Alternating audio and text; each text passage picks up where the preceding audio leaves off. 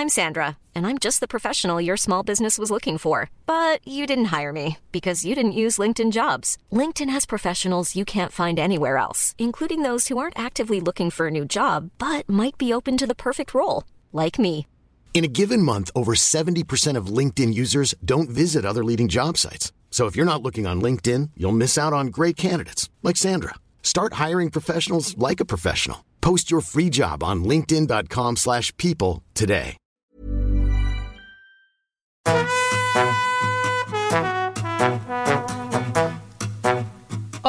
Estás escuchando De piel a cabeza. Un recorrido por tu salud con Ana y Rosa Molina. Porque sabemos que el conocimiento es la mejor medicina.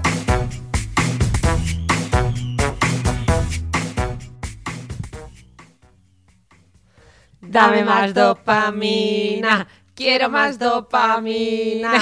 Oye, pero si el tuyo era melanina. Claro, pero es que esta vez, o sea, ya es que o sea, me has ganado totalmente porque este, este episodio es de dopamina total. Entonces la melanina no pinta un pimiento.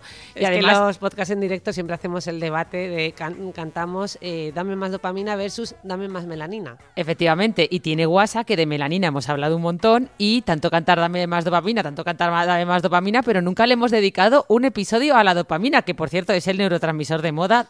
Bueno, es la moda de los neurotransmisores, ¿no? O sea, absoluta. Sin duda alguna.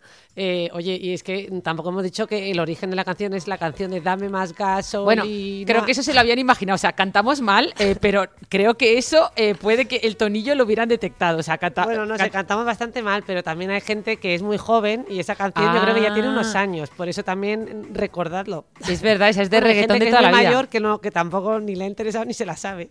Claro, claro, pero bueno, es una canción que es bastante conocida. Pero bueno, ante todo, hola a todos y bienvenidos a De Piel a Cabeza. Aquí estamos Rosa y yo eh, para hablar de temas, en esta vez, esta vez de salud mental, ¿vale?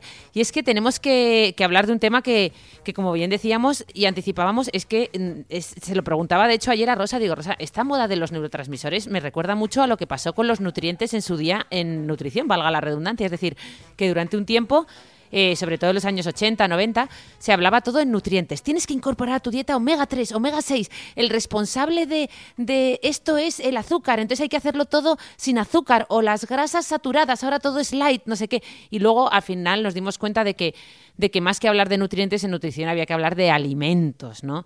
Entonces, no sé si esto es exactamente lo que está pasando ahora en salud mental, que es que eh, lees cualquier cosa y es como, no, el apego por la oxitocina, la alegría y el placer por la dopamina, eh, ¿no? La, serotonina... El, sí, sí, bueno, de hecho te, leo un meme eh, específico que, bueno, no es un meme, perdón, es un post que se ha difundido mucho en redes sociales. Esto no es tanto de salud mental, yo creo que es en general, ¿no?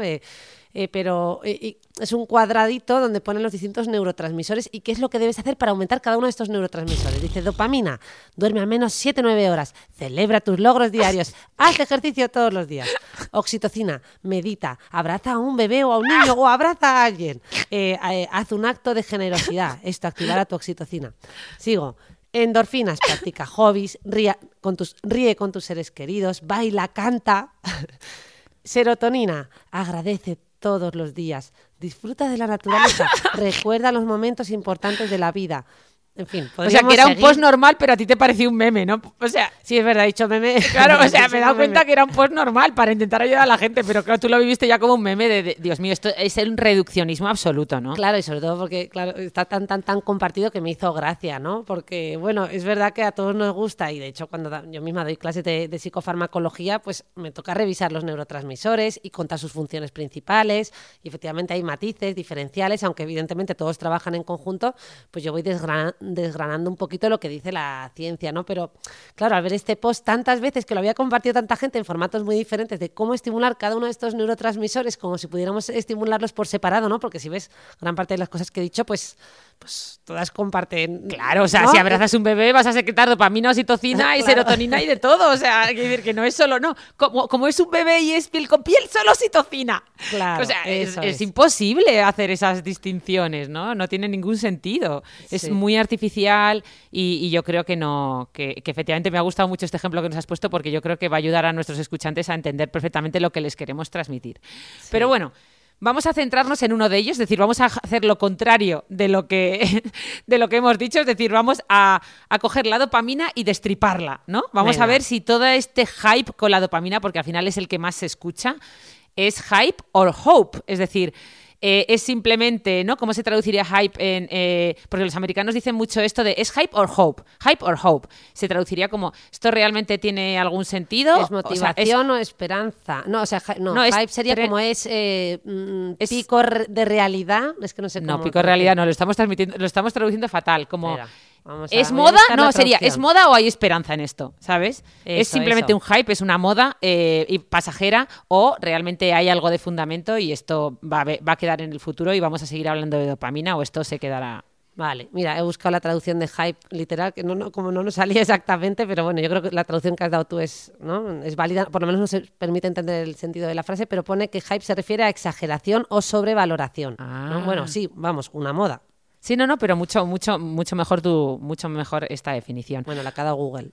Pero bueno, aquí la que puede responder a esto, desde luego, eres tú, que Bueno, es tu no sé, campo. vamos a ver, vamos a ver. Yo he revisado cositas. A ver, a ver, cuéntanos cositas. Que por cierto, ¿sabes que el otro este, fin de semana pusiste en la, en las- en la cuenta de, de Piel a Cabeza, pusiste eh, se vienen cositas?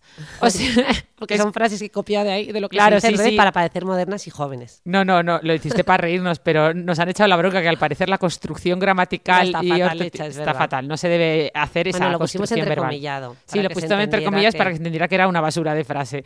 Pero bueno, como tiene gracia, eh, pero que la gente sepa que nos han escrito varias profesoras de lengua eh, para decirnos que, que esa frase, esa construcción no, no, no tiene sentido. Pero bueno, perdón por cortarte, fuera este inciso, vamos a la respuesta. ¿Dopamina, hype or hope? Rosa. Pues eh, claro, es, es que para responder a esta pregunta yo creo que mejor hacemos el podcast entero y luego la respondemos, ¿no? Ah, pues lo que tú quieras. Venga, yo creo que hablamos de distintos aspectos. De hecho, es que más bien yo pensaba que ibas a empezar hablando tú contándonos lo de. Porque esta- este podcast empezó con lo de los ayunos de dopamina. Tú nos ibas a hablar un poquito de ayunos de dopamina, que es lo que se ha puesto de moda, y, Ah. y yo te rebato.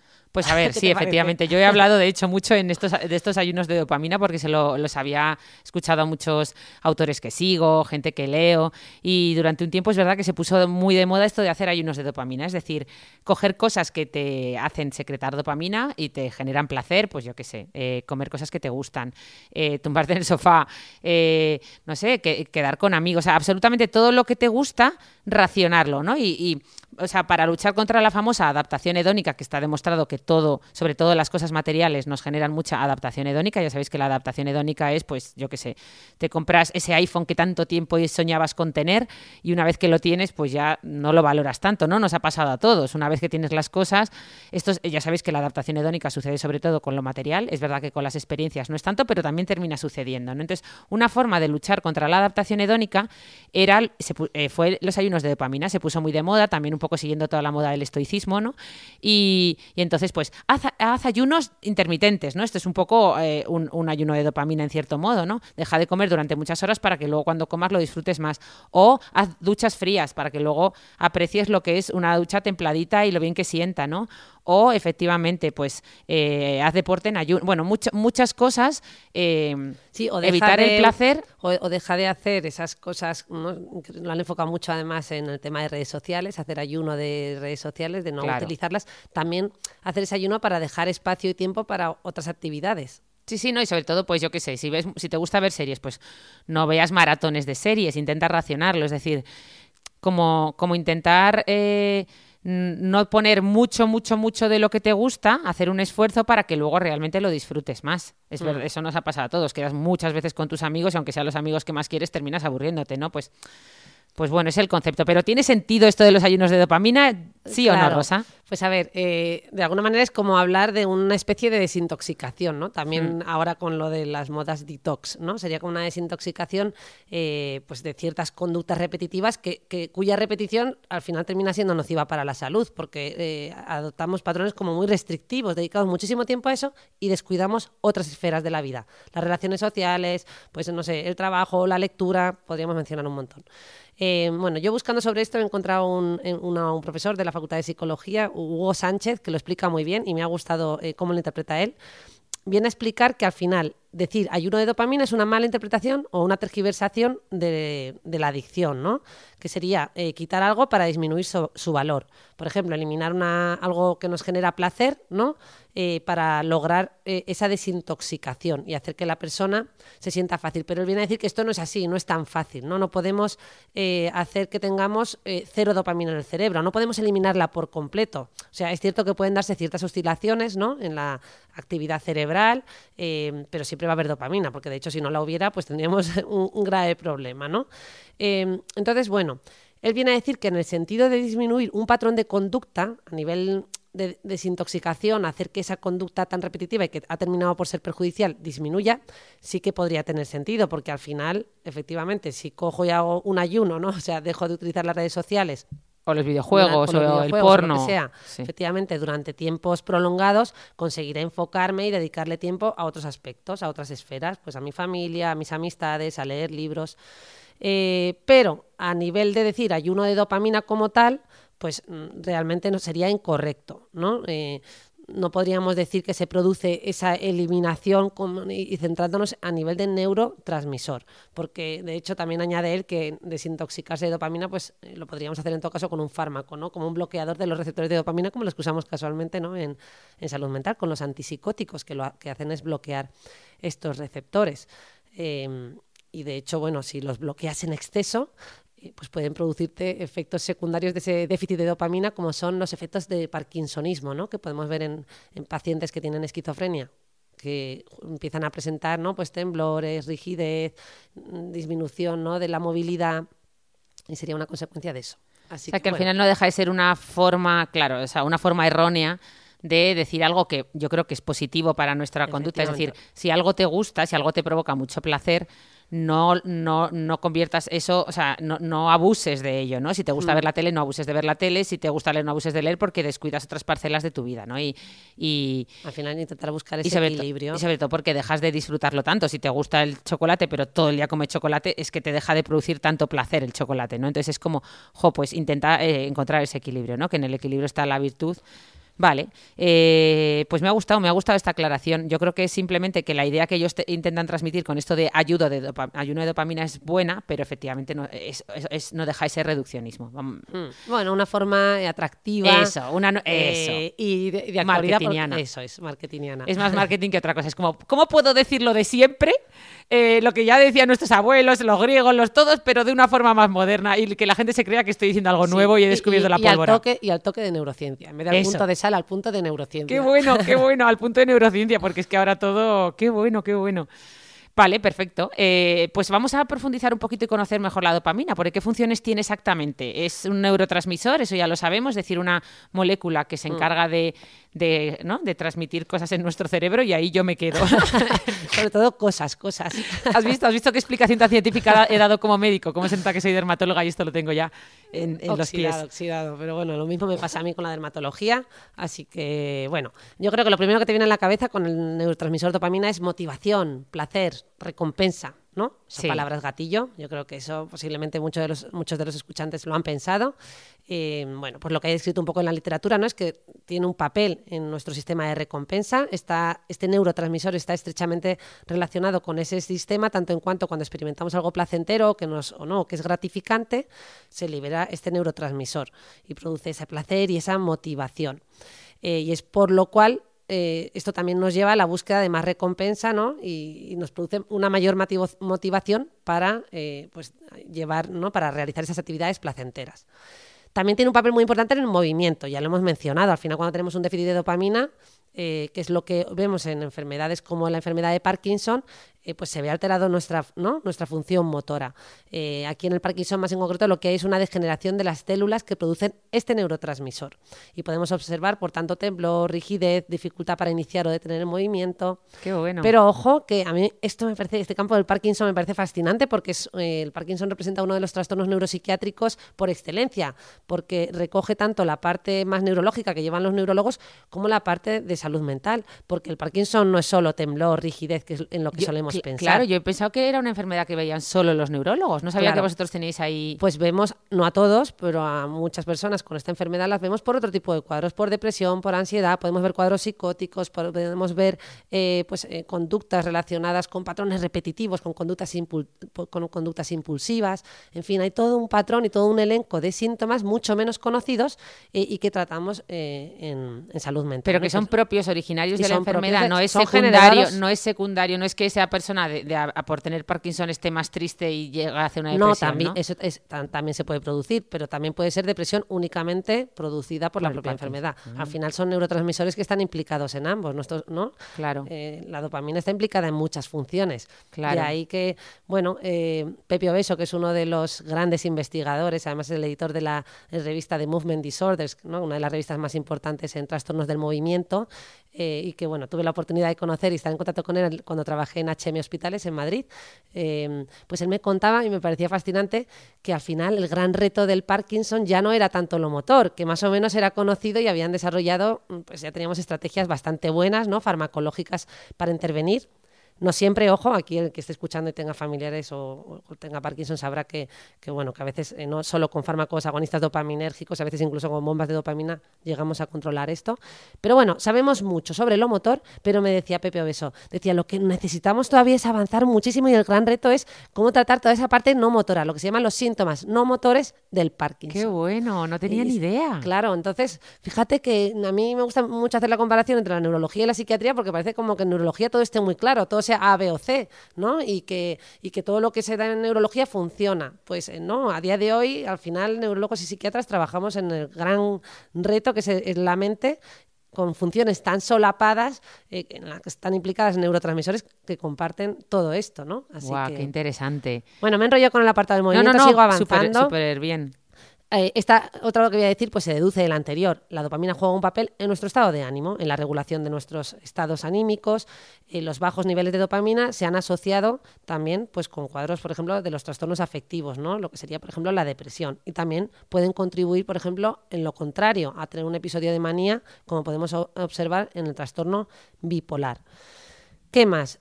La dopamina también tiene un papel muy importante en el aprendizaje y en la memoria. Anda. Se ha demostrado que esta está involucrada en la formación de recuerdos y en su consolidación.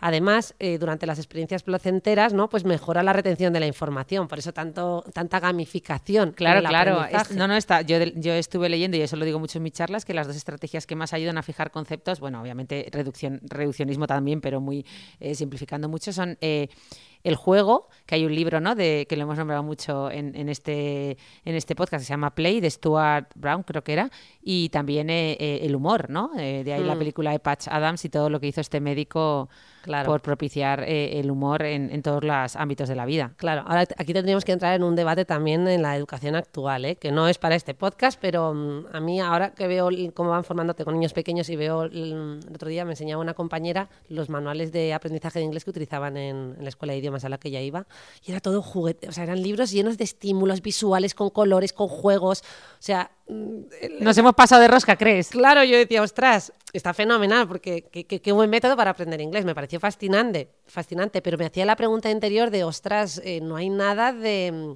eso, que también hasta qué punto esto también puede ser perjudicial, ¿no? Porque entonces, como si, si luego leo algo que me resulta aburrido, pues ya no me apetece, Ah, porque estoy qué- tan acostumbrado a la gamificación. No sé, esta era una reflexión interna que yo hacía y que me planteaba, eh, porque hay otros métodos de aprendizaje, ¿no? Más aburridos. Sí, sí. pero bueno, que a lo mejor también te enseñan otras cosas en la vida, no lo sé. Mm. La perseverancia, eh, ¿no? Sí, el esfuerzo, y- la capacidad de concentración ante algo que, que- que te resulta su- arduo Sí. y, y, ¿no? Y- Sí, no sé, este es otro- gris. hemos, eso- hemos abierto otro melón que podemos tratar en otro podcast. Venga. Venga, ya acabo. Y también eh, la dopamina, al final, un tema en el que habrán pensado aquí la mayor parte de los oyentes será el de las adicciones, ¿no? Como eh, pues la dopamina es ese neurotransmisor vehicular en drogas tan conocidas como la cocaína, la metanfetamina, ¿no? Que aumentan los niveles, parece que, actúan aumentando los niveles de dopamina, ¿no? Lo que harían de alguna manera es que la liberación de dopamina eh, sea mayor eh, en el cerebro, ¿no? Eh, más en concreto, si hablamos de cocaína, ¿no? Que es la que más estaría vinculada a la dopamina, lo que hace es bloquear la recaptación de este neurotransmisor en las neuronas, ¿no? De tal manera que hay más dopamina en la sinapsis, que sería esa conexión que hace una neurona con otra, que sería el espacio ¿no? de comunicación entre una neurona y otra. Y claro, si yo tengo más dopamina en la sinapsis, estoy estimulando más, ¿no? Esa, estoy haciendo una mayor estimulación de las neuronas. Por tanto, podemos decir eso, que al final eh, el sistema de recompensa en el tema de las adicciones y de las drogas estaría aquí hiperactivo, estaríamos actuando a través de este, de este sistema, a través de la dopamina. Jo, qué interesante. Sí que además que la, cocaína es una droga que está mucho más, como diría yo, tiene una capilaridad en la población mucho mayor de, la, de lo que imaginamos, ¿no? Que, muchas veces uno piensa que las drogas le, le cogen muy de lejos y, luego vas dándote cuenta de que la hmm. cocaína, pues, jo, no veas la, la, capilaridad, la penetración que tiene. Sí, oye, mucha gente compara, por cierto, y aquí, aquí hago un paréntesis, comparan estas drogas eh, con, con los psicofármacos. Y claro, es verdad que hay muchos psicofármacos psicofármacos, que son derivados de algunas drogas, que mencionaremos un poquito más adelante, como el metilfenidato. Pero bueno, es importante matizar que al final, si uno se da cuenta, ¿no? la droga más conocida como el de uso en la calle, pues como puede ser la cocaína, lo que produciría esa liberación masiva de dopamina y que va a producir esa euforia intensa y una estimulación que contribuye a ese efecto adictivo. Mientras que, por ejemplo, con un antidepresivo no estamos haciendo esa liberación masiva, sería una liberación controlada, ¿no? que se ha hecho, se ha desarrollado una molécula específica para que tenga una actuación a nivel de esa sinapsis, ¿no? Sí, sí, que y, hombre, con ensayos clínicos y hecho, la o sea, un antidepresivo no produce euforia. Claro, si claro. la produces porque a lo mejor nos encontramos ante otro trastorno, que ya lo hemos comentado aquí, ¿no? Sería un trastorno bipolar. Generalmente puede indicarnos que nos encontramos ante un trastorno bipolar porque se ha producido un viraje. Pero si tú estás en depresión y te ponemos un antidepresivo, eufórico no te pones, te lleva a tu estado basal. Pues si es que, ¿no? Claro. O sea, el efecto está pensado para eso Sí, sí, que efectivamente que está controlado frente a la, cocaína, que lo que hace es una liberación brutal, ¿no? Explosiva, exponencial. Vale. Por cierto, hay un libro de Daniel Lieberman y Michael Long eh, que se llama Dopamina cómo una molécula condiciona de quién nos enamoramos, con quién nos acostamos, a quién votamos y qué nos depara el futuro. O sea, eh, y aborda una serie de temas ¿no? como muy interesantes relacionados con esta molécula, con la dopamina, este neurotransmisor y su influencia en los diferentes aspectos de, nuestra vida. No sé si lo has leído, ¿nos quieres comentar algo? Lo he leído eh, a saltos, como leo últimamente, como es, como es divulgación. Eh, el otro día me decía una amiga, ¿cómo puedes leer tantos libros? Digo, a ver, hago trampa. La divulgación permite que leas los capítulos que para ti son más novedosos porque hay cosas que uno ya conoce, ¿no? Si estás leyendo de tu campo, claro. Bueno, yo el otro día. Leo divulgación, que yo leo mucha divulgación de mi campo, a lo mejor si leo divulgación de dermatología no puedo dar saltos. No, no me pasa a mí que digo, el otro día me empecé a leer eh, eh, un libro que me ha llegado también de dermocosmética, digo, ostras, es el, puede ser el vigésimo quinto libro que me leo de este tema. Entonces, claro, iba ya, era como, me lo, me me lo leí en diez minutos porque era como buscando novedad, claro. claro. Mm. Bueno, este libro yo creo que para que quiera profundizar en el neurotransmisor dopamina tiene que leérselo. La verdad es que hace un recorrido muy exhaustivo. Daniel Lieberman además es un psiquiatra reconocido en nuestro gremio. Y bueno, él explica básicamente, en los primeros capítulos habla de la neuroquímica de la dopamina, ¿no? explora en profundidad la función de este neurotransmisor en, nuestro cerebro, en la regulación de nuestra motivación, en el placer, en las funciones de recompensa, como ya hemos mencionado, y cómo además la dopamina interactúa con otros neurotransmisores e influye en nuestra conducta y, por ejemplo, también en nuestra toma de decisiones. ¿no? También habla de, dedica un capítulo al amor y a la atracción, ¿no? Yo creo que, de hecho, por cierto, hemos hablado de dopamina, de funciones, y no hemos mencionado el sexo, ¿no? Que la gente habrá pensado también en eso. Buah, claro. No hemos mencionado, bueno, pues este autor, estos autores exploran, ¿no? Cómo afecta nuestra experiencia del amor y, y, y en la atracción romántica eh, la dopamina, ¿no? Cómo interviene produciendo euforia, obsesión, ¿no? Por, por, esa persona de la que nos hemos enamorado y establece también y participa en la formación de vínculos emocionales. Por cierto, que en este podcast hemos dedicado un capítulo a hablar de esto. Y también Uno o dos, ¿no? también mencionamos el neurotransmisor dopamina, en cómo evolucionaba el amor, ¿no? en ah, las relaciones de pareja. Cómo se iba convirtiendo luego más en oxitocina, ¿no? Sí, también hicimos el reduccionismo, ¿eh? Sí, hombre, hicimos nosotras, contribuyendo al reduccionismo de los neurotransmisores, pero a veces también no es reduccionismo, también es simplificar para un poco aclarar la mente, ¿no? Eso es. Vale, también en el libro habla del comportamiento adictivo, ¿no? Y cómo la dopamina está implicada en, en, estas conductas, tanto de sustancias como del comportamiento, ¿no? Ya sabemos que hay adicciones, cuando hablamos de adicción, generalmente pensamos en el consumo de drogas, pues como cocaína y otras, eh, pero también hablamos eh, de adicciones sin sustancia o adicciones comportamentales. Y bueno, pues explica un poquito los mecanismos neuroquímicos que hay detrás de estas eh, adicciones y los circuitos cerebrales implicados, etcétera. También habla de la toma de decisiones, de la motivación, de cómo, pues bueno, pues eso, la dopamina está detrás de todo esto y puede influir en nuestras elecciones, desde las decisiones más cotidianas hasta decisiones más relevantes, ¿no? y en el largo plazo. Y por último, habla de las implicaciones sociales y políticas de este neurotransmisor.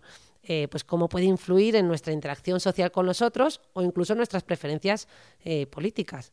Así que bueno, en resumen, este libro explora, como puedes ver, de una manera así como muy amplia, cómo este neurotransmisor está eh, presente en aspectos tan variados como el amor, ¿no? A las adicciones, a la toma de decisiones o incluso pues temas de sociales y, políticos. Jo, qué interesante.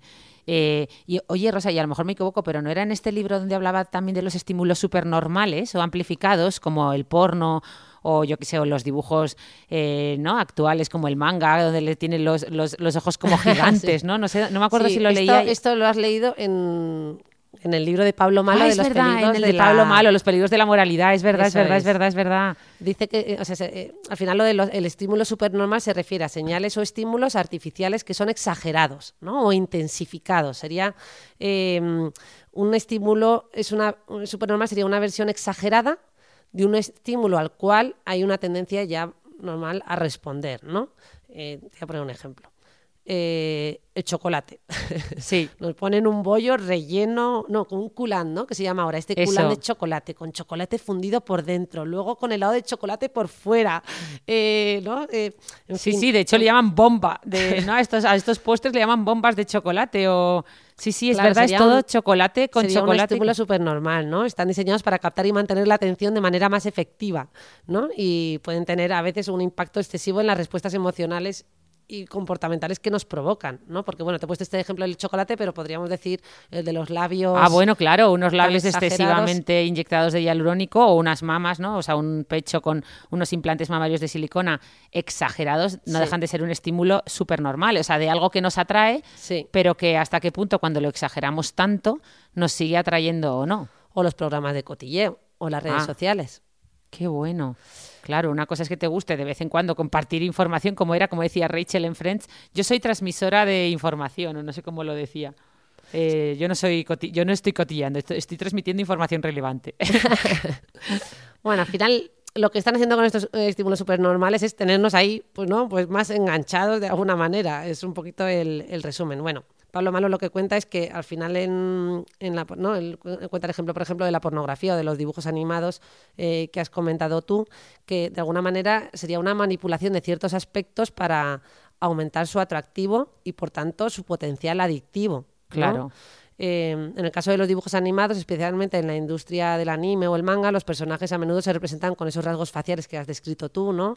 O con rasgos corporales muy exagerados, eh, con figuras muy estilizadas o expresiones emocionales muy intensas. O en el porno, que los actores son como, pues tú sabes, tienen cosas muy exageradas, tienen atributos eh, muy exagerados en algunas zonas o simplemente distorsionados o o, bueno, y es que ahí eh, es impresionante todo lo que hay, ¿no? Pero, supongo que todo enfocado a generar una respuesta sexual mucho más intensa, ¿no? Claro. Pues estos rasgos amplificados al final pueden ser utilizados para aumentar ese atractivo en general y, y, bueno, pues captar más nuestra atención, ¿no? De una manera más efectiva y generando una mayor respuesta por nuestra parte. Eh, pues bueno, eh, podemos decir que, eso, que esto se debe a que estos estímulos están diseñados específicamente para superar nuestros niveles normales de estimulación, activando de, manera intensa también ese sistema de recompensa del que hemos hablado. Es decir, al final la dopamina también está implicada en esto, ¿no? Eh, porque podríamos decir que provocaría una mayor liberación de dopamina y, y actuaría a nivel de nuestros sistemas de recompensa. Claro, pues yo creo que aquí, esto como, como empezábamos el podcast hablando de, si los ayunos de dopamina tenían sentido o no, a lo mejor no, el nombre no es el más adecuado, pero ojo, en estos casos es donde realmente pueden tener efectividad, ¿no? Es decir, pues lo que nos contaba, de hecho, el doctor, ay, se me ha ido el nombre, eh, eh, eh, que estuvo en el de adicciones con nosotras, nuestro compañero, el psiquiatra, eh, Ignacio, Ignacio no, no Gurpegui. Eh, qué, mal. Bueno, ahora lo vaya par de vaya par de abuelas cebolletas aquí que se nos han olvidado los nombres de, de nuestros amigos e invitados.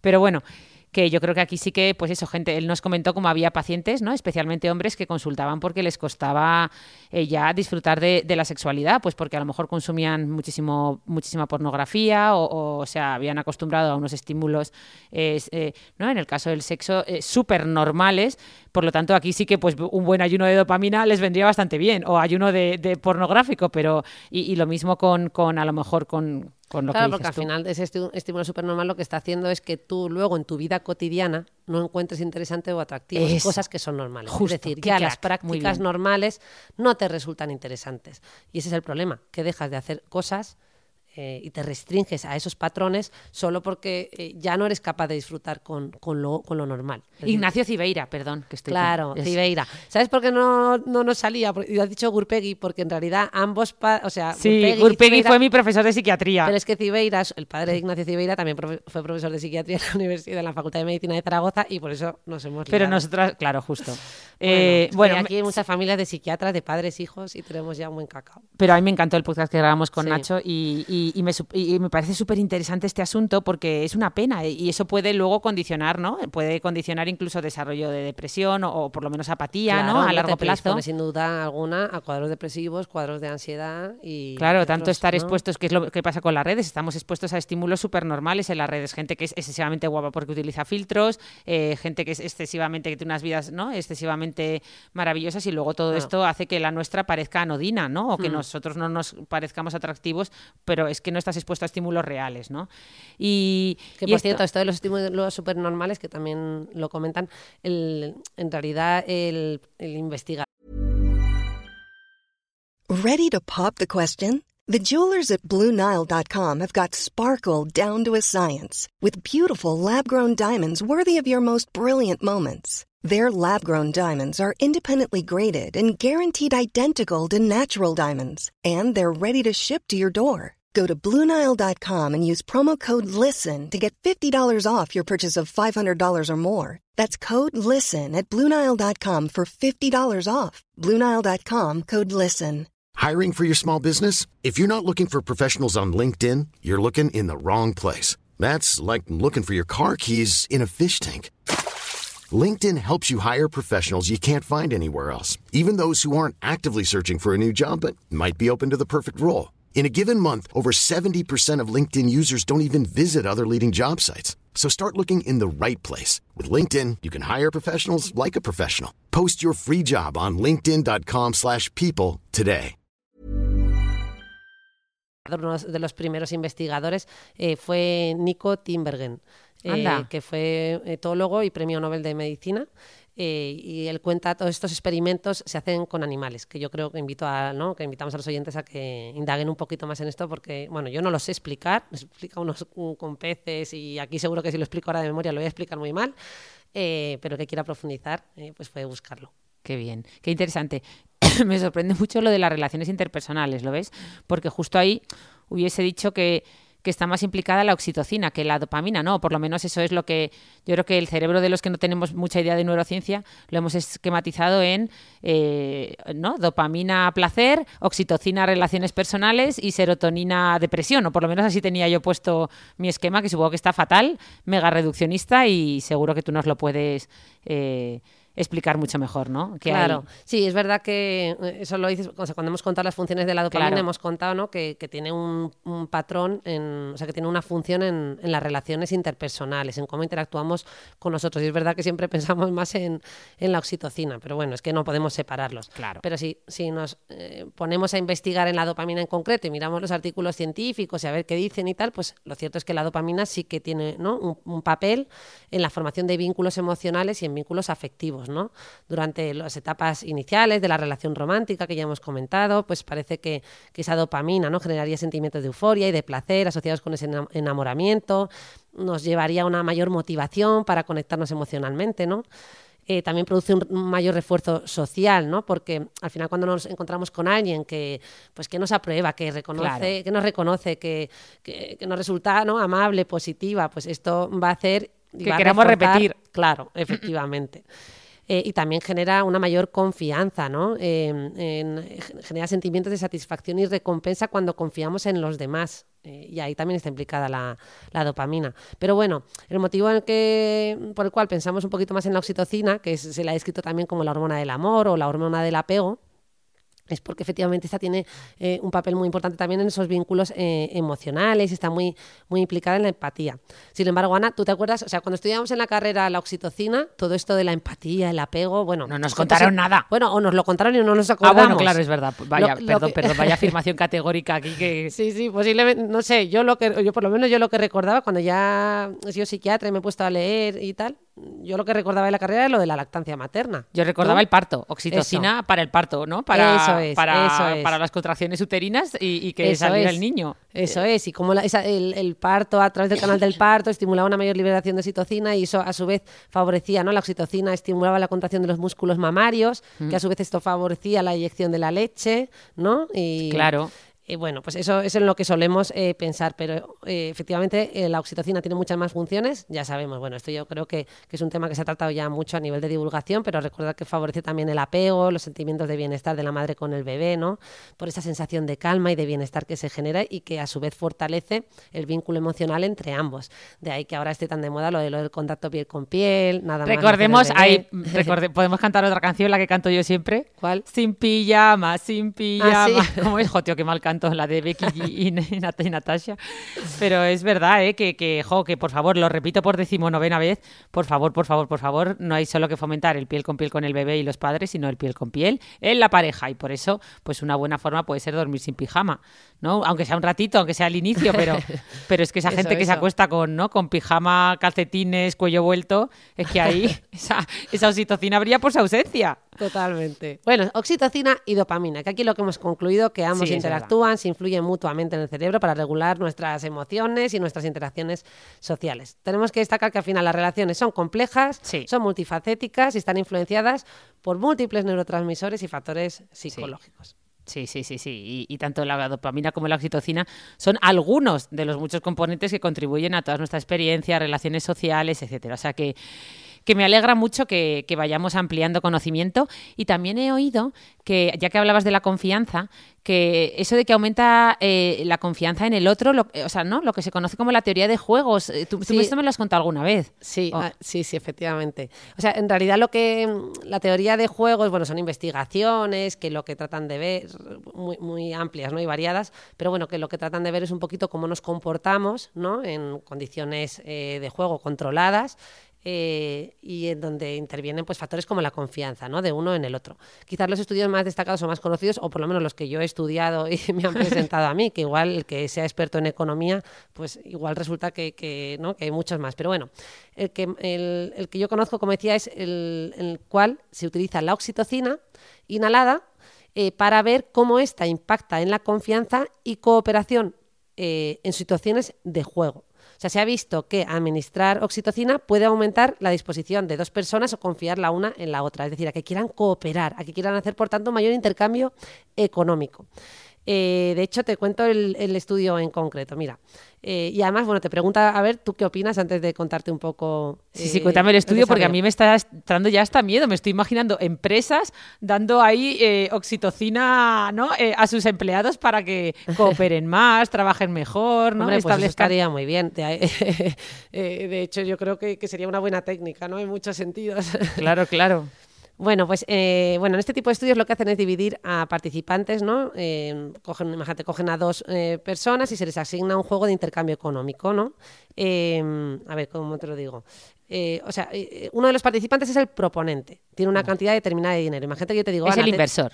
Eso es. Es el business angel que se llaman ahora, ¿no? Eso es. Y se le dice, te vamos a dar 100 euros, 100 euros reales, ¿eh? Pues vaya, vaya business angel. Entonces es un. bueno, he dicho 100, ya no me acuerdo del estudio si era con 100 euros. A mí me suena que sí, pero si es, no. Es un business más terrenal. es, un, en vez de un business angel, un business. Eh, bueno, no sé cómo se diría, pero bueno, perdón, que, te estoy cortando, vale. Bueno, uno tiene 100 euros para darle al otro, ¿no? claro, no, tiene, uno se le dan 100 euros y ah. se le propone un reparto junto con el otro participante, que sería el receptor, ¿no? Hmm. Pero el receptor tiene la opción de aceptar o rechazar la oferta que le hace el otro, ¿no? O sea, el proponente, al que le han dado el dinero. es decir, a ti, Ana, te dan 100 euros y te dicen, eh, bueno, pues tú ahora son gratis, esos 100 euros te los han regalado.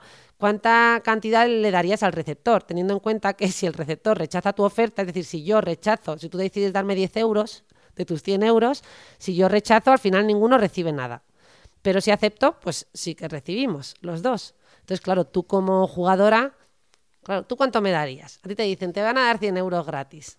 Yo no Pero te tú- daría nada. Claro, pero si no me das nada, yo lo voy a rechazar y y no ganamos ninguna. Ah, vale, que tenemos que llegar a un acuerdo, Tenemos que llegar a un acuerdo. para que a las dos nos den dinero. Pues entonces 50-50. 50 euros para ti, 50 para mí, es lo más justo. Vale, aquí va a haber varias rondas económicas y se, va, y se van a hacer varias rondas donde va a ir cambiando el donante y el, y el receptor, ¿vale? Pero a ver, a- o sea, eh, eh, ¿el receptor hace algo para que le den dinero? Es decir, No, ¿hace algún trabajo? Nada. No, no hace nada. No hace nada. No, tú tampoco haces nada, a ti también Ah. te han dado 100 euros. Tampoco era para ti inicialmente. Hombre, vale, pero entonces lo lógico es que todo el mundo diga, pues repartimos todas las rondas que nos den al 50, ¿no? Bueno, Porque es lo más sabes justo. lo que va a pensar el otro. Eh, eh, eso ya, ah, claro. vale, esto es que no se puede, no hay negociación. Cada uno dice lo que le daría y el, o sea, no hay negociación.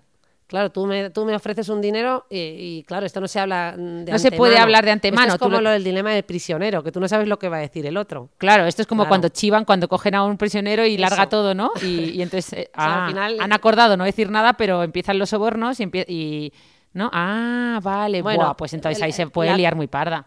Claro, la- en- bueno, yo en el concreto ahora ya me haces dudar si justo en este estudio del dinero yo entiendo que no, que no se puede negociar. O sea, que tú tomas una decisión y al final, eh, bueno, eh, en resumen, lo que Sí, viene a decir que nos estamos liando las dos, yo creo que se ha cogido la esencia. El que quiera profundizar en el estudio, que se lo lea bien, porque ahora ya con el dilema del prisionero la acabamos de liar con lo que ha dicho Ana.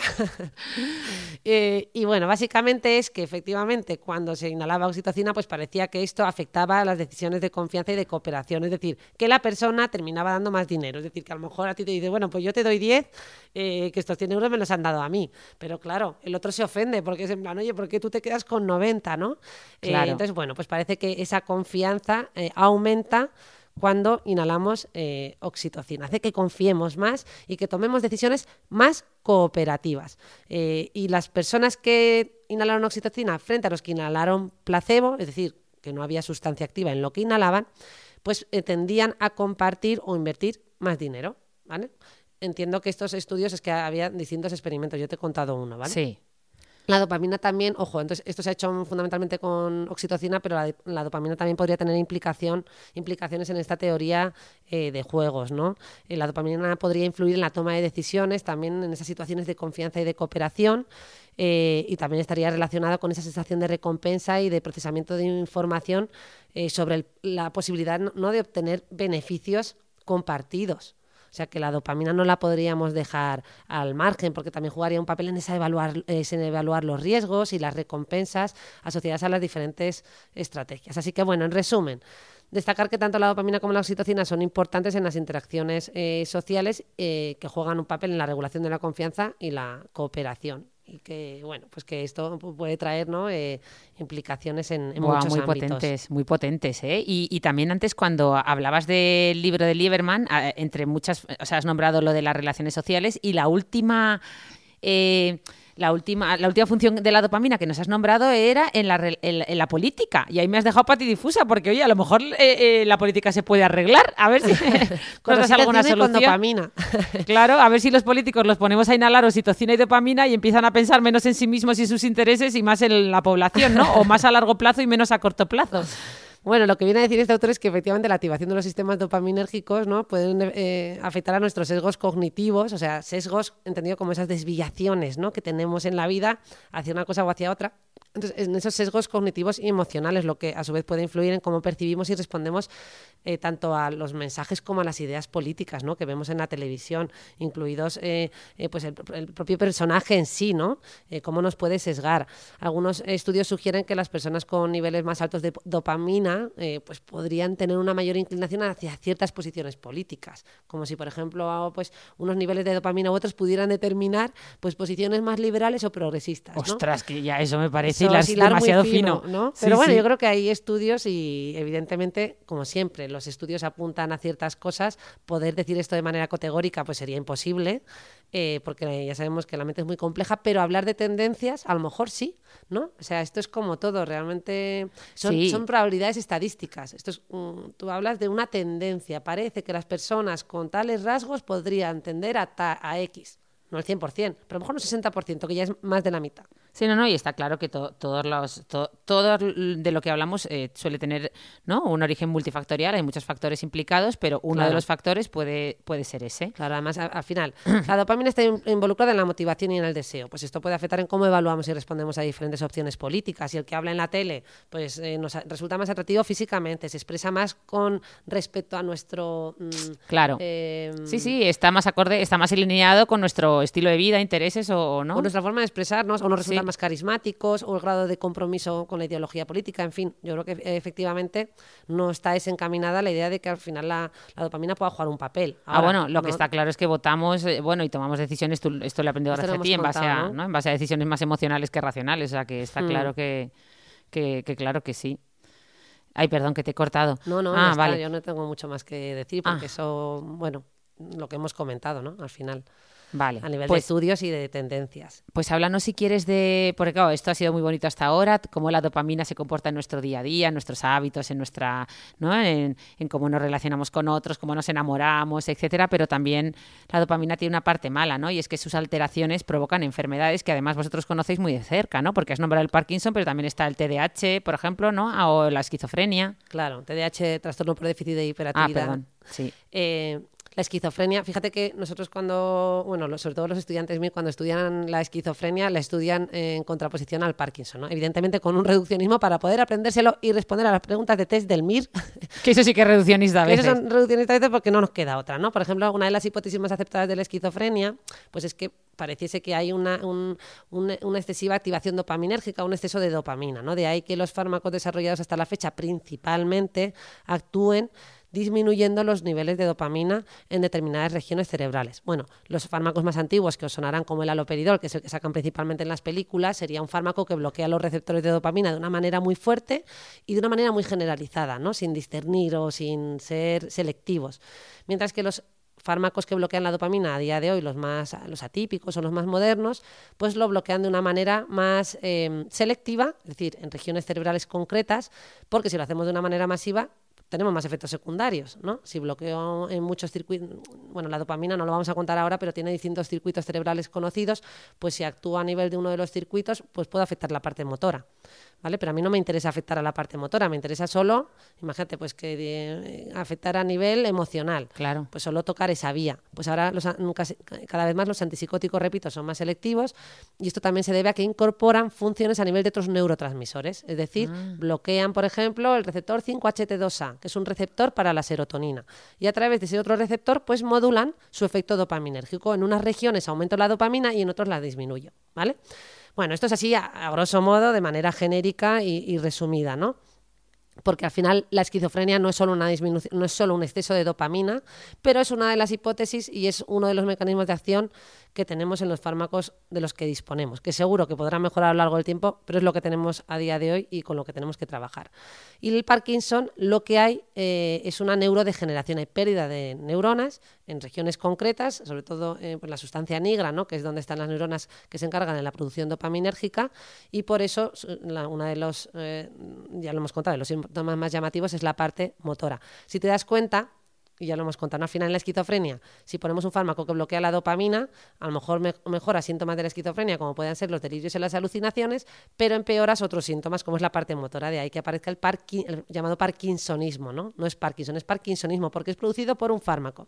Y sin embargo, en el Parkinson vemos lo contrario. Cuando los neurólogos ponen fármacos dopaminérgicos, como los agonistas de la dopamina, en algunos casos ese exceso de dopamina hace que estos pacientes se pongan Eh, eufóricos o, o no? psicóticos, aparecen ah, síntomas psicóticos Ostras. y empiezan pueden tener delirios y alucinaciones. Y ahí tenemos que llegar a un equilibrio entre esos fármacos dopaminérgicos que pone el neurólogo, que muchas veces pues, nos los remiten al, psiqui- al psiquiatra, Yo en concreto, en concreto es que tenía una relación cercana con los neurólogos porque tenía una formación más especializada en neuropsiquiatría y teníamos que buscar antipsicóticos eh, que compensaran esa parte ¿no? en la que el paciente se había puesto un poquito psicótico, eh, pero sin llegar a parkinsonizarle.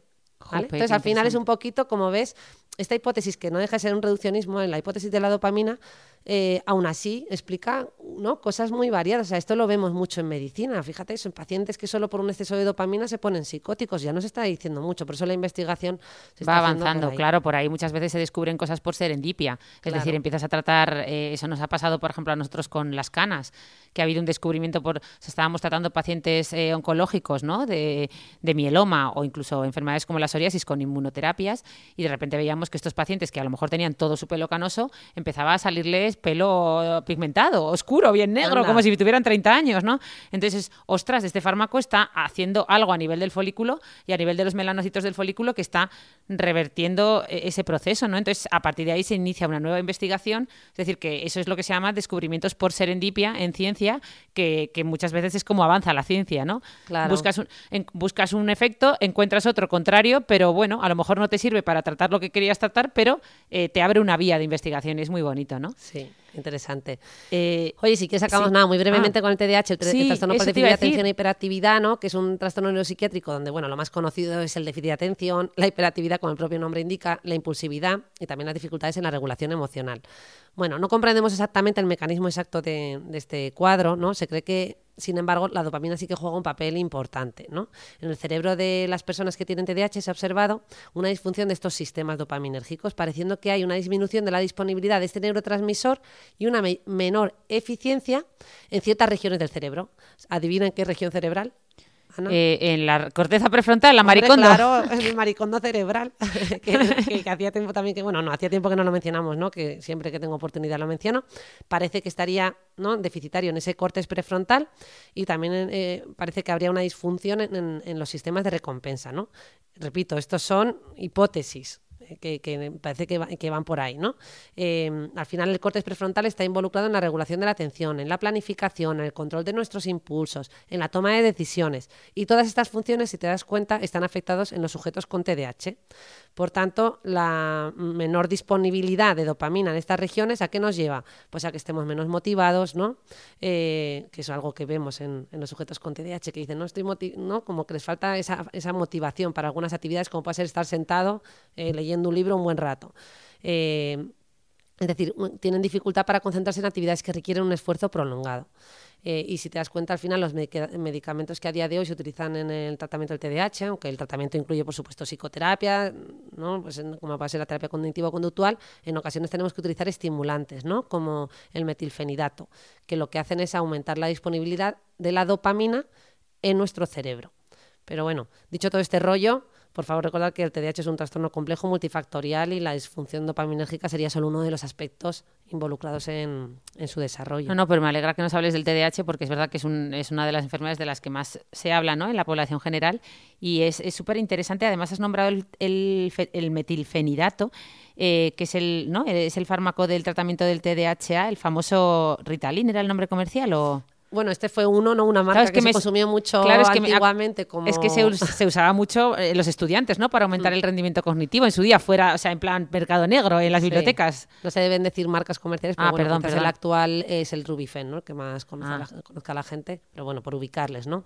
Eh, eh, esto es un- me alegro que lo comentes porque al final es un claro ejemplo de cómo un fármaco, ¿no? Pues mal usado y, y y cuando es abusado, eh, pues eh, fuera del uso médico, eh, pues puede tener consecuencias negativas.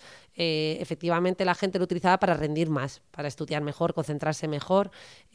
Porque ¿qué hace exactamente el metilfenidato? Exactamente. eso, lo que hemos comentado, lo de aumentar la Eso. dopamina, el cortes prefrontal, Claro. y- dopamina y noradrenalina.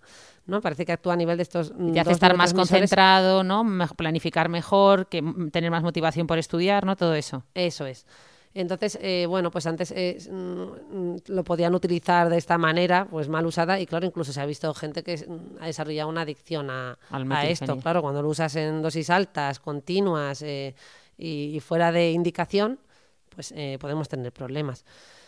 Pero bueno, bien usado y en sus dosis adecuadas eh, y prescrita siempre por un médico. Ahora, por suerte, eso está muy controlado, no se puede obtener fácilmente en una farmacia, esto siempre con receta. Eh, pues bueno, pues tiene un efecto terapéutico. Vale, pues oye, ya para ir terminando, una pregunta que yo además me he llenado la boca diciendo y puede que, que ahora a veces miro para atrás y digo, puf, no sé si esto es realmente así. Eh, pero siempre nos han dicho que liberamos más ¿no? dopamina anticipándonos a, ese momento recompensa y también recordando ese momento que cuando lo estamos haciendo. Es decir, yo qué sé, tienes un viaje con tus amigas este verano y estás, eh, dicen que, que, lo disfrutas más o liberas más dopamina pensando en el viaje, en cómo lo vas a pasar, incluso luego recordando cómo lo pasaste, que en el momento de disfrutarlo. O lo mismo con un iPhone, ¿no? que estás soñando con el iPhone, imaginándote cuando tengas el iPhone, eh, pensando en cómo conseguir el iPhone, bueno, el iPhone o cualquier cosa ¿eh? que siempre pongo el iPhone de, de, eh, ejemplo, pero es, es, así, es realmente así, porque también cuando lo tienes lo disfrutas bastante. Claro, bueno, es una pregunta difícil, ¿no? O sea, vamos a revisar un poquito lo que, lo que dicen las teorías fundamentalmente, es que cuando experimentamos una recompensa, o sea, cuando tenemos una situación placentera, ¿no? Como consumir una droga o participar en una actividad gratificante o recibir un elogio, pues parece que liberaríamos, ¿no? Dopamina en ciertas regiones del cerebro, como el núcleo accumbens, que sería parte de ese sistema de recompensa. Esta liberación de dopamina genera sensaciones de placer y refuerza la conducta ¿no? asociada a esa recompensa. Lo que hace es que crea, eh, se crea una asociación entre la acción y la gratificación y la buscamos más. El efecto adictivo se produce cuando ese sistema de recompensa se disregula. ¿no? debido a ese consumo repetido de esas sustancias eh, adictivas, por ejemplo, cocaína ¿no? o metanfetamina. Eh, como estamos estimulando de manera intensa esa liberación, se está generando una recompensa extraordinaria, ¿no? sobrepasando los niveles naturales mm, de, placer y esto puede llevar a que se produzcan cambios en nuestro cerebro, ¿no? cambios neuroadaptativos. Ya hemos dicho aquí muchas veces que el cerebro es neuroplástico, es como si se moldeara. ¿no? Y lo que ocurriría, o lo que dicen las hipótesis de, la adicción, es que el sistema de recompensa se vuelve menos sensible a las recompensas normales, que es un poco lo que hemos explicado ya aquí. ¿no? Eh, al final ya veo tanto porno, ya recompensas normales como el sexo en condiciones normales, pues a lo mejor ya no me resulta atractivo. ¿no? Por otro lado, la anticipación de esa recompensa también está, bueno, pues eso, está relacionada con la dopamina. Antes de recibir eh, esa recompensa, pues ya la dopamina parece que se libera en el cerebro, ¿no? Como respuesta a esas señales o esas pistas que indican la proximidad de que esto va a llegar, ¿no? Hay una foto muy bonita en redes sociales que la he visto difundir que me encantó, que se llamaba, igual ya lo hemos comentado, eh, se, titulaba eh, Segundos antes de la felicidad.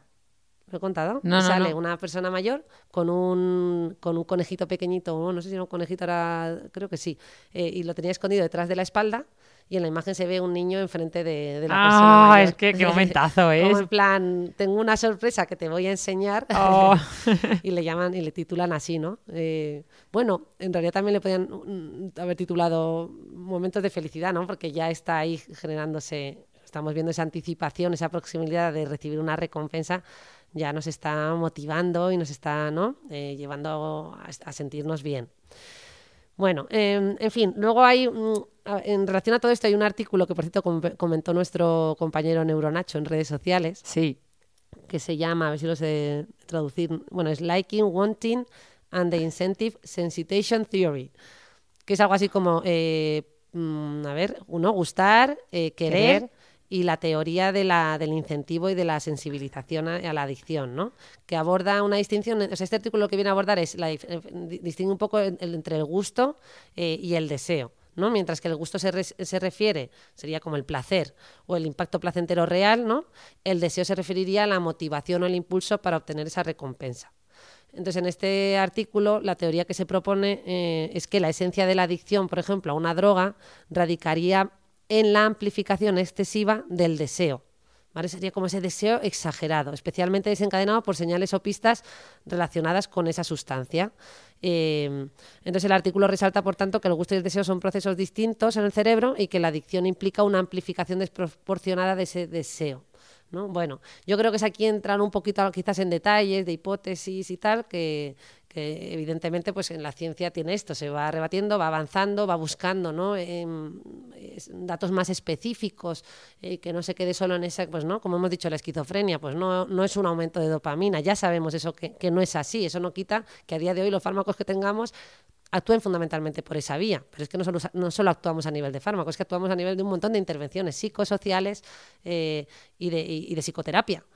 Pero bueno, el fármaco pues hace lo que hace, ¿no? claro, que no, es solo, no es solo la dopamina y que, y que efectivamente... Aunque no es solo la dopamina, pero evidentemente la, la investigación en neurociencia básica y molecular es muy importante. Es decir, es que tenemos que, a día de hoy, la investigación eh, es que en psiquiatría, fíjate que la investigación va desde esa investigación más molecular hasta estudiar el gen de la dopamina, de tal, tal, tal, hasta la, la investigación más psicosocial todas son importantes. Eh, y de hecho, fíjate que nuestros congresos, yo creo que en dermatología a lo mejor no es tan extremo, pero es que hay congresos mm, como el Congreso eh, Europeo de Neuropsiquiatría, donde tú vas y, y, lo mismo alguien está dando una charla sobre el gen HTPX o, como, el que sea mm, en el autismo, y es todo a nivel, eh, son investigaciones casi todo a nivel molecular, y luego te vas a otros congresos donde se habla de psicoterapias, otros donde se habla de aspectos sociales y culturales, ¿no? Sí, sí, no, eso pasa en todo. Nosotros estamos en unas salas hablando de del gen del melanoma y en otras hablando de eh, pues cómo son las conductas poblacionales a la hora de aplicarse el fotoprotector y que no se lo echan pues porque, eh, porque se les olvida o porque les resulta grasiento, cosas como muy del día a día, ¿no? Es que no sé, porque, o sea, tú sabes que ese fotoprotector inhibe el, gen molecular, no sé qué, vale, pero es que el paciente no se lo está echando porque es, porque es muy pegajoso, entonces tendrás que hacer una fórmula que le guste más. O sea que, de la teoría a la práctica, ¿no? Del hecho, del dicho al hecho hay un gran techo, es lo que pasa aquí. Efectivamente, así que bueno. Pues venga, eh, yo creo que podemos despedirnos concluyendo respondiendo a tu pregunta, es que si bien es útil estudiar los efectos de la dopamina de manera aislada, como ya hemos dicho, para entender su función específica, eh, pues eh, es importante recalcar que al final la dopamina interactúa con otros neurotransmisores que se influyen mutuamente, ¿no? Dopamina, noradrenalina, serotonina, que están interconectados y trabajan en conjunto para regular una amplia variedad de funciones cerebrales y conductuales. Por ejemplo, eh, la dopamina además puede modular, la liberación de serotonina en distintas áreas cerebrales y viceversa, ¿vale? Es decir, que a través de un neurotransmisor impactamos en otro. Así que podemos estudiar, o sea, no podemos, o sea, podemos estudiar los efectos de la dopamina de manera separada para entender un poquito mejor su función, pero la realidad es que no podemos entenderla sin su interacción con el resto. Pues muy bien, eh, una, una, un fin muy político, muy políticamente correcto, como debe ser. Efectivamente. Te he dicho todo esto, todo lo que hay, pero al final eh, todo depende de todo y está todo interrelacionado. no hay nada claro, tenemos un cacao mental. Hacen falta más estudios para confirmar estas teorías, que es lo como cada vez que escribes una, mandas un paper a una revista científica, tú cuentas todos tus hallazgos tal y al final todo el mundo eh, termina diciendo, obviamente hacen falta más teorías para confirmar estos, ah, más estudios científicos para confirmar estos hallazgos, pero es que es la realidad, es que es así. Cada día seguimos aprendiendo, esto no termina el, ámbito de la neurociencia es apasionante y cada vez sabemos más, pero hace falta, hace falta aún mucha más investigación. Así que gracias, Rosa, por poner un poquito de luz en, esto de, la dopamina. Un poquito de dopamina. Eso, un puesto un poquito de dopamina y con eso nos despedimos. ¿no? Eso, eso. Os deseamos que tengáis mucha secreción de dopamina esta semana sin pasaos para que no, para que no sea ya súper normal. Y también esperamos que este podcast les haya producido un poquito de, hype y de dopamina. Eso. Y hay hope, hay hope en el futuro de la en la dopamina y hope, pero también en todo el resto de transmisores y en muchas cosas más. Así que ya nos despedimos, un abrazo gigante y hasta el próximo viernes, sábado o domingo, porque últimamente estamos publicando el podcast, bueno, eh, fin de semana. A lo largo del fin de semana. un besito muy grande. Adiós. Hasta luego.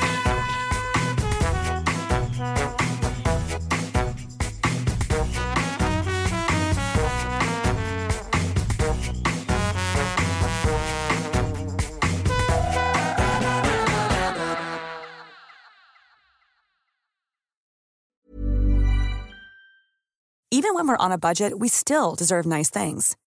Quince is a place to scoop up stunning high-end goods for 50 to 80% less than similar brands.